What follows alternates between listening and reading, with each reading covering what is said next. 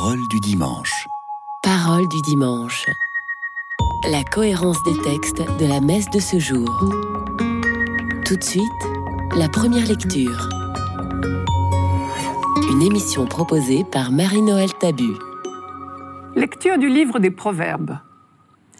Une femme parfaite, qui la trouvera? Elle est précieuse, plus que les perles. Son mari peut lui faire confiance, il ne manquera pas de ressources. Elle fait son bonheur, et non pas sa ruine, tous les jours de sa vie. Elle sait choisir la laine et le lin, et ses mains travaillent volontiers. Elle tend la main vers la quenouille, ses doigts dirigent le fuseau. Ses doigts s'ouvrent en faveur du pauvre, elle tend la main au malheureux. Le charme est trompeur et la beauté s'évanouit. Seule la femme qui craint le Seigneur mérite la louange. Célébrez-la pour les fruits de son travail et qu'aux portes de la ville, ses œuvres disent sa louange.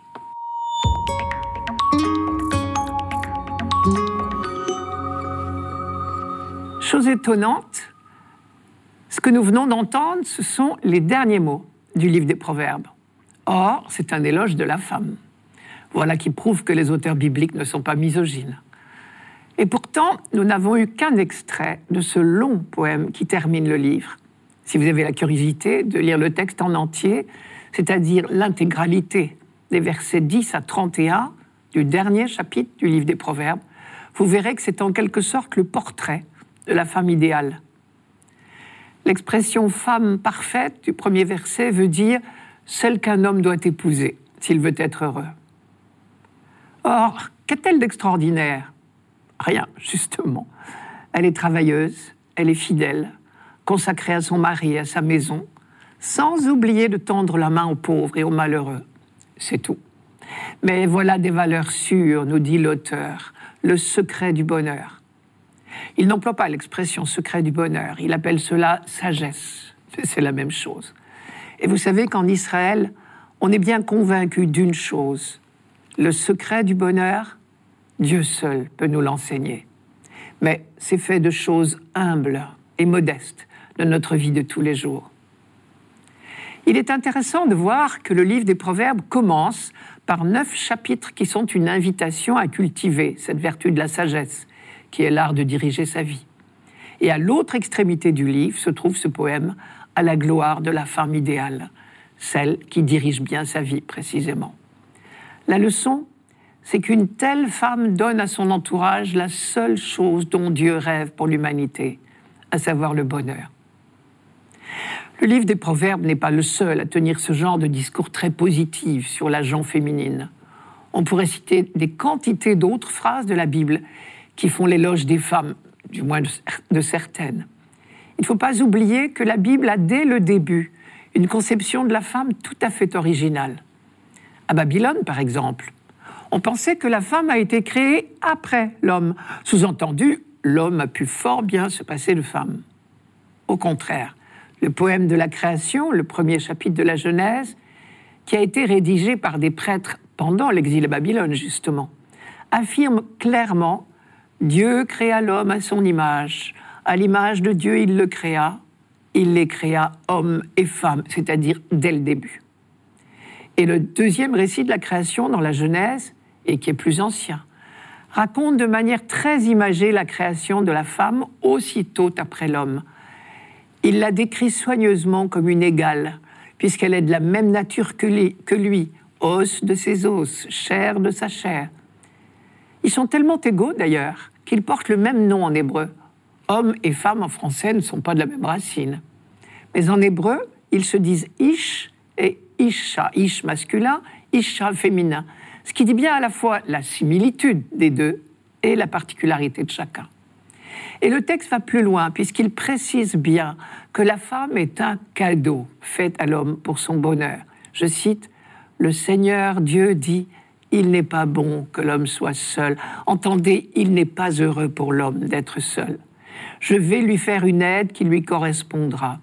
Et le texte hébreu précise une aide qui soit pour lui comme son vis-à-vis un vis-à-vis, c'est-à-dire un égal, avec lequel on peut dialoguer dans un véritable face-à-face, avec tout cela, ce que cela comporte de révélation mutuelle, de découverte de chacun, dans le regard de l'autre.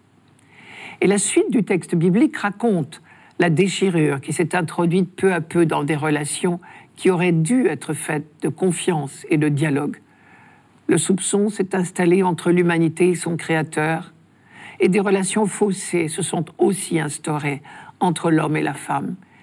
Et désormais, tout repose non sur le dialogue, mais sur le pouvoir, qui se fait séduction d'un côté, domination de l'autre. Je cite encore, Ton désir te portera vers l'homme, dit Dieu, et celui-ci dominera sur toi. Et quand le théologien biblique écrit ce texte, probablement vers l'an 1000 avant Jésus-Christ, il y a des milliers d'années que l'expérience quotidienne vérifie cette analyse.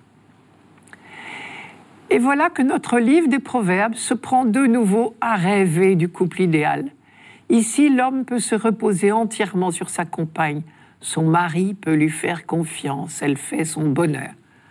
L'auteur a même eu l'idée, l'audace, je devrais dire, de penser que le couple humain était lié par une véritable alliance, semblable à celle qui unit Dieu à Israël. Dans un autre passage du livre des Proverbes, on peut lire que rompre l'union conjugale, c'est rompre du même coup l'alliance avec Dieu. Je reviens à notre texte d'aujourd'hui. Dans la conclusion de son livre, en somme, l'auteur veut mettre en valeur deux choses qui sont un peu ce que j'appellerais les deux béatitudes de la femme. Première béatitude, heureuse es-tu, toi qui crains le Seigneur, traduisez toi qui aimes le Seigneur. Deuxième béatitude, heureuse es-tu, avec tout ce travail humble, tu crées du bonheur.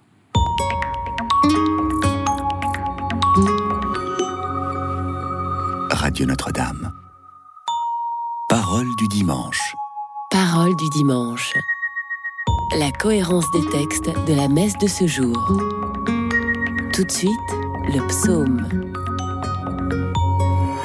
Une émission proposée par Marie-Noël Tabu. Psaume 127. Heureux qui craint le Seigneur et marche selon ses voies. Tu te nourriras du travail de tes mains. Heureuse es-tu, à toi le bonheur. Ta femme sera dans ta maison comme une vigne généreuse, et tes fils autour de la table comme des plants d'olivier. Voilà comment sera béni l'homme qui craint le Seigneur. De Sion que le Seigneur te bénisse, tu verras le bonheur de Jérusalem tous les jours de ta vie.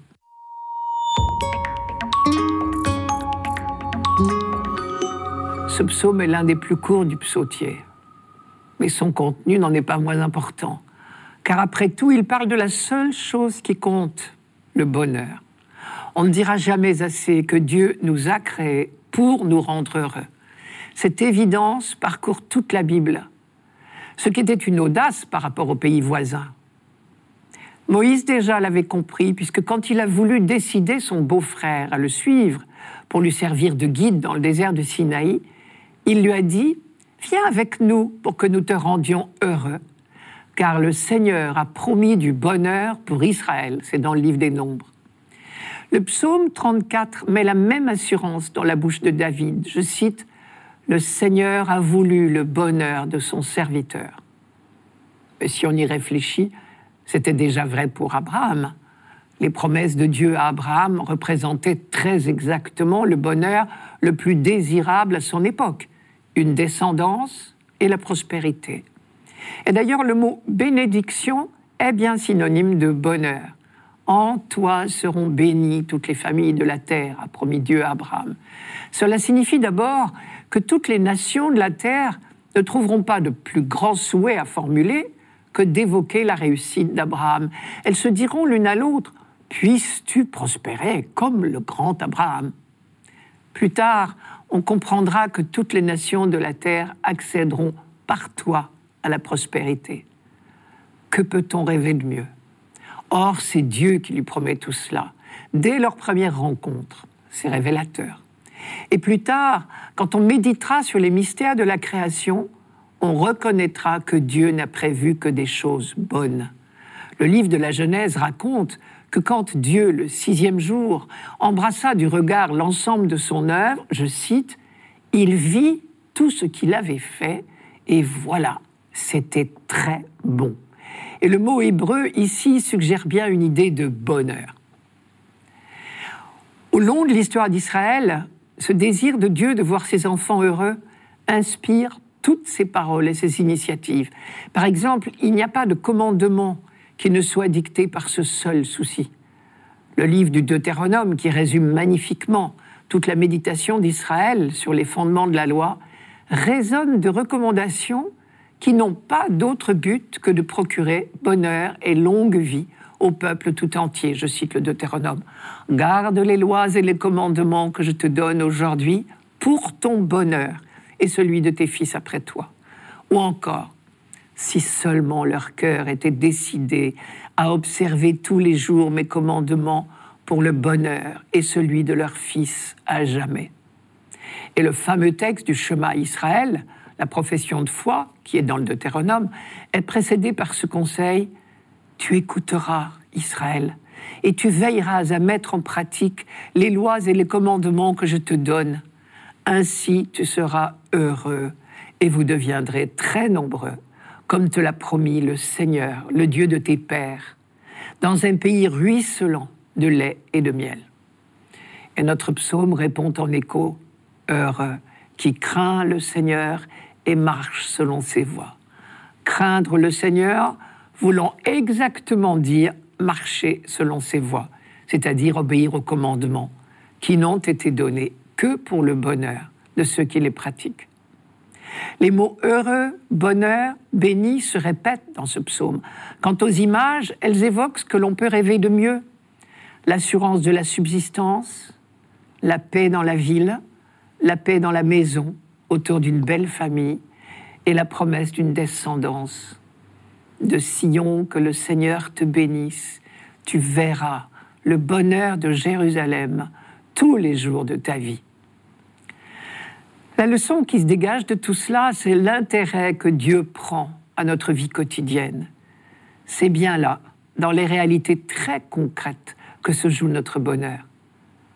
L'Ancien Testament disait déjà très fort que Dieu n'est pas à chercher seulement à l'intérieur de nos églises, mais dans toute notre vie de chaque jour. Il reste que nous sommes libres de nous écarter des chemins du Seigneur. Traduisez de transgresser les commandements et du coup de faire notre malheur. Ce n'est pas par hasard peut-être que notre psaume reprend le vocabulaire et les images du livre de la Genèse. Après la faute, Dieu dit à Adam, le sol sera maudit à cause de toi. C'est dans la peine que tu en tireras ta nourriture tous les jours de ta vie. Et à la femme, c'est dans la peine que tu enfanteras des fils. Ici, le livre de la Genèse ne fait que constater la spirale du mal qui s'instaure quand on a pris le mauvais chemin. Le jardin de délices s'est transformé en terre de discorde et de malheur. Ce texte du livre de la Genèse sonne comme une mise en garde. Au contraire, le psaume qui parle de l'homme fidèle, celui qui craint le Seigneur, lui promet réussite et bonheur familial. Tu te nourriras du travail de tes mains ta femme sera dans ta maison comme une vigne généreuse, et tes fils autour de la table comme des plants d'olivier. Dans notre première lecture de ce dimanche, le livre des Proverbes dit bien la même chose, quand il fait l'éloge de la femme qui craint le Seigneur, et quand il affirme qu'elle seule est digne de louange. En définitive, au long des siècles, notre conception du bonheur peut changer. Mais une seule chose compte, ne jamais oublier que le seul but de Dieu est de voir tous ses enfants heureux.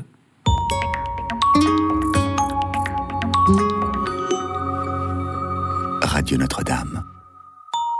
Parole du dimanche. Parole du dimanche. La cohérence des textes de la messe de ce jour. Tout de suite, la deuxième lecture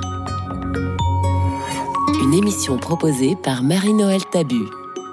Lecture de la première lettre de Saint Paul apôtre aux Thessaloniciens. Pour ce qui est des temps et des moments de la venue du Seigneur, vous n'avez pas besoin, frères, que je vous en parle dans ma lettre. Vous savez très bien que le jour du Seigneur vient comme un voleur dans la nuit. Quand les gens diront ⁇ Quelle paix, quelle tranquillité !⁇ C'est alors que tout à coup, la catastrophe s'abattra sur eux, comme les douleurs sur la femme enceinte. Ils ne pourront pas y échapper. Mais vous, frères, comme vous n'êtes pas dans les ténèbres, ce jour ne vous surprendra pas comme un voleur. En effet, vous êtes tous des fils de la lumière, des fils du jour. Nous n'appartenons pas à la nuit et aux ténèbres. Alors, ne restons pas endormis comme les autres, mais soyons vigilants et restons sobres.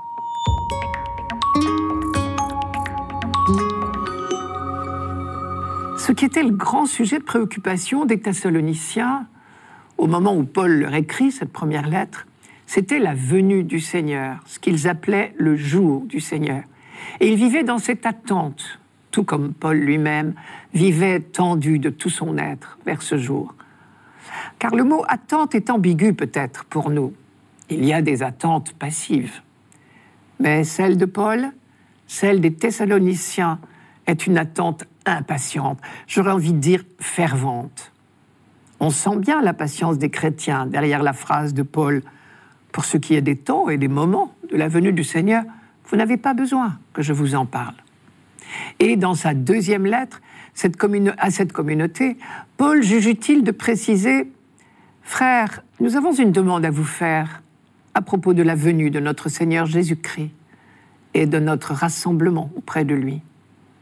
Si l'on nous attribue une inspiration, une parole ou une lettre prétendant que le jour du Seigneur est arrivé, n'allez pas aussitôt perdre la tête. Ne vous laissez pas effrayer. Chaque fois que des soi-disant prophètes parleront de fin du monde, alors il nous suffira de relire cette mise en garde de Paul. Pour en parler, Paul emploie tout un vocabulaire et même un genre littéraire un peu surprenant pour nous, mais très familier à ses lecteurs du premier siècle. C'est ce qu'on appelle le genre apocalyptique, c'est-à-dire étymologiquement de dévoilement de la face cachée des choses. Quand on parle de voleurs dans la nuit, quand on évoque les douleurs de la femme enceinte, ou quand on parle de catastrophe qui s'abat sur vous, tout cela sur fond d'opposition entre lumière et ténèbres, vous avez toute chance d'être en présence d'un texte apocalyptique. Jésus a employé des expressions tout à fait semblables parce que ce genre littéraire était florissant à son époque, une époque où justement l'attente du Messie et de la venue du royaume de Dieu était très vive. L'objectif de ce genre de discours est double. Premièrement, conforter la foi des lecteurs pour que rien ne les décourage, quelle que soit la longueur de l'attente.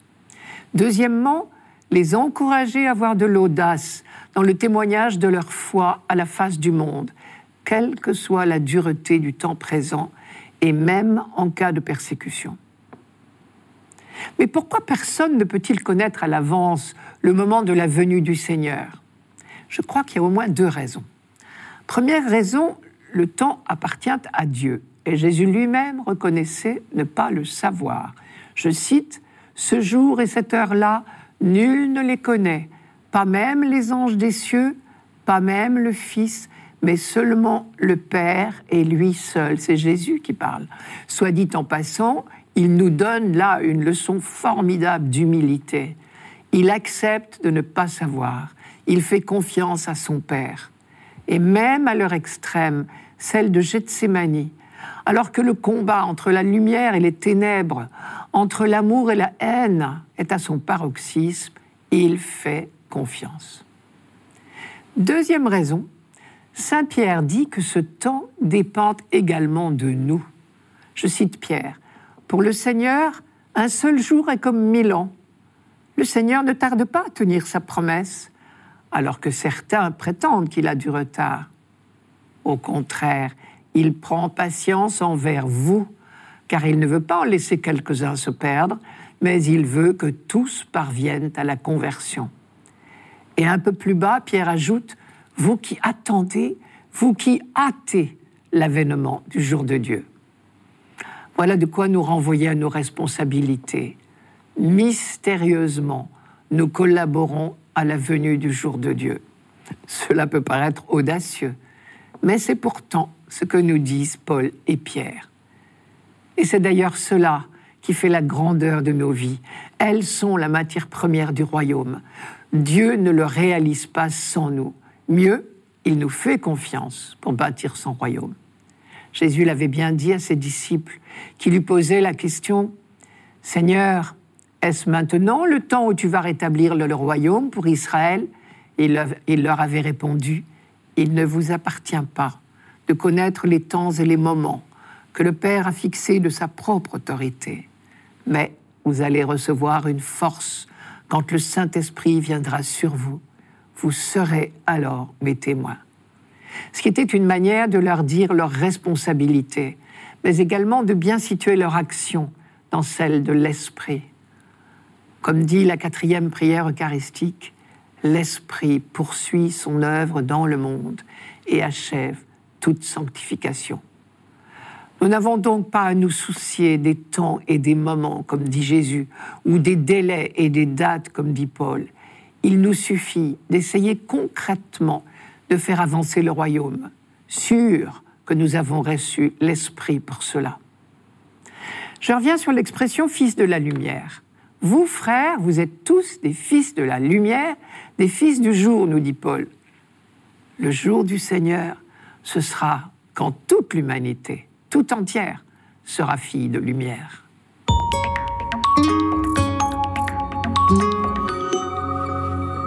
Radio Notre-Dame. Parole du dimanche. Parole du dimanche. La cohérence des textes de la messe de ce jour. Pour finir, l'Évangile. Une émission proposée par Marie-Noël Tabu. Évangile de Jésus-Christ selon saint Matthieu. En ce temps-là, Jésus disait à ses disciples cette parabole. C'est comme un homme qui partait en voyage. Il appela ses serviteurs et leur confia ses biens. À l'un, il remit une somme de cinq talents, à un autre, deux talents, au troisième, un seul talent, à chacun, selon ses capacités. Puis il partit. Aussitôt, celui qui avait reçu les cinq talents s'en alla pour les faire valoir et en gagna cinq autres. De même, celui qui avait reçu deux talents en gagna deux autres. Mais celui qui n'en avait reçu qu'un alla creuser la terre et cacha l'argent de son maître. Longtemps après, le maître de ses serviteurs revint et il leur demanda des comptes. Celui qui avait reçu cinq talents s'approcha présenta cinq autres talents et dit Seigneur, tu m'as confié cinq talents. Voilà, j'en ai gagné cinq autres. Son maître lui déclara Très bien, serviteur bon et fidèle, tu as été fidèle pour peu de choses, je t'en confierai beaucoup. Entre dans la joie de ton Seigneur. Celui qui avait reçu deux talents s'approcha aussi et dit Seigneur, tu m'as confié deux talents. Voilà, j'en ai gagné deux autres. Son maître lui déclara Très bien, serviteur bon et fidèle, tu as été fidèle pour peu de choses, je t'en confierai beaucoup. Entre dans la joie de ton Seigneur. Celui qui avait reçu un seul talent s'approcha aussi et dit Seigneur, je savais que tu es un homme dur, tu moissonnes là où tu n'as pas semé, tu ramasses là où tu n'as pas répandu le grain. J'ai eu peur, et je suis allé cacher ton talent dans la terre. Le voici, tu as ce qui t'appartient. Son maître lui répliqua Serviteur mauvais et paresseux, tu savais que je moissonne là où je n'ai pas semé, que je ramasse le grain là où je ne l'ai pas répandu. Alors il fallait placer mon argent à la banque, et à mon retour, je l'aurais retrouvé avec les intérêts. Enlevez-lui donc son talent et donnez-le à celui qui en a dix. À celui qui a, on donnera encore, et il sera dans l'abondance. Mais celui qui n'a rien se verra enlever, même ce qu'il a. Quant à ce serviteur bon à rien, jetez-le dans les ténèbres extérieures. Là, il y aura des pleurs et des grincements de dents.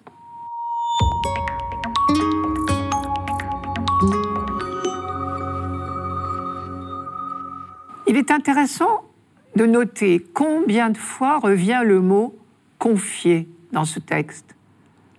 Un homme qui partait en voyage appela ses serviteurs et leur confia ses biens. Et à son retour, au moment des comptes, les deux premiers serviteurs lui disent Tu m'as confié cinq talents ou deux talents, j'en ai gagné autant.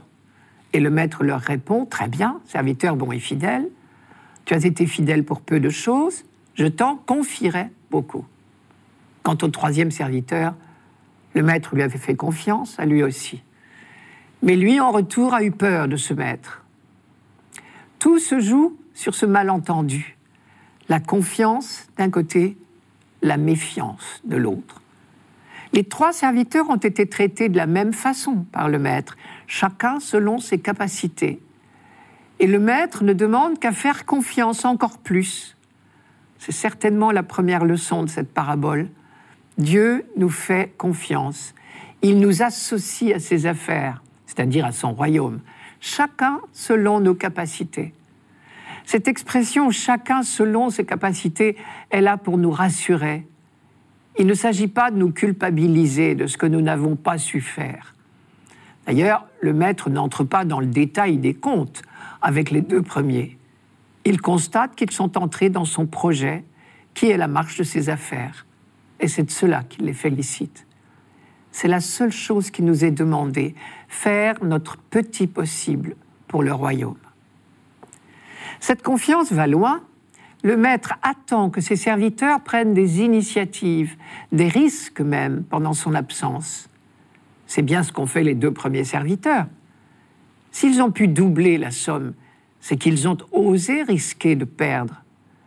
Tandis que le troisième ne risquait pas de perdre quoi que ce soit. C'est lui qui a été prudent, pas les autres. Et ce sont les autres qui sont félicités. Félicités et encouragés à continuer. Le même schéma se répète deux fois. Le maître confie, le serviteur en rendant ses comptes dit ⁇ Tu m'as confié, voilà ce que j'ai fait ⁇ Le maître félicite et dit ⁇ Je t'en confierai encore ⁇ On pourrait appeler cela la spirale de la confiance. Reste une phrase très difficile dans ce texte. À celui qui a, on donnera encore, et il sera dans l'abondance, mais celui qui n'a rien se verra enlever même ce qu'il a. On en trouve une autre presque équivalente dans le livre des Proverbes, je vous la donne. Si tu donnes au sage, il devient plus sage. Si tu instruis le juste, il progresse encore. C'est au livre des Proverbes, chapitre 9, verset 9. Je prends une comparaison. Quand on a choisi la bonne direction, chaque minute, chaque pas nous rapproche du but. Mais quand on tourne le dos au but du voyage, chaque minute qui passe chaque pas nous éloigne encore du but. Je reviens aux deux premiers serviteurs, puisque ce sont eux qui nous sont donnés en exemple. Ils ont cru à la confiance qui leur était faite et qui était énorme, puisque cinq talents ou deux, ce sont des sommes absolument considérables. Et ils ont osé prendre des, des initiatives qui étaient risquées au moment où Jésus s'apprête à affronter la mort, puisque dans cet évangile, nous sommes à la fin de l'évangile de Matthieu, juste avant les rameaux et la passion. Jésus s'apprête à confier l'Église à ses disciples. Il me semble que la leçon est claire. Même si son retour se fait attendre, les disciples de tous les temps auront à gérer le trésor du projet de Dieu. Il faudra savoir prendre des initiatives pour faire grandir son royaume. C'était Parole du dimanche, une émission présentée par Marie-Noël Tabu. Rendez-vous dimanche prochain.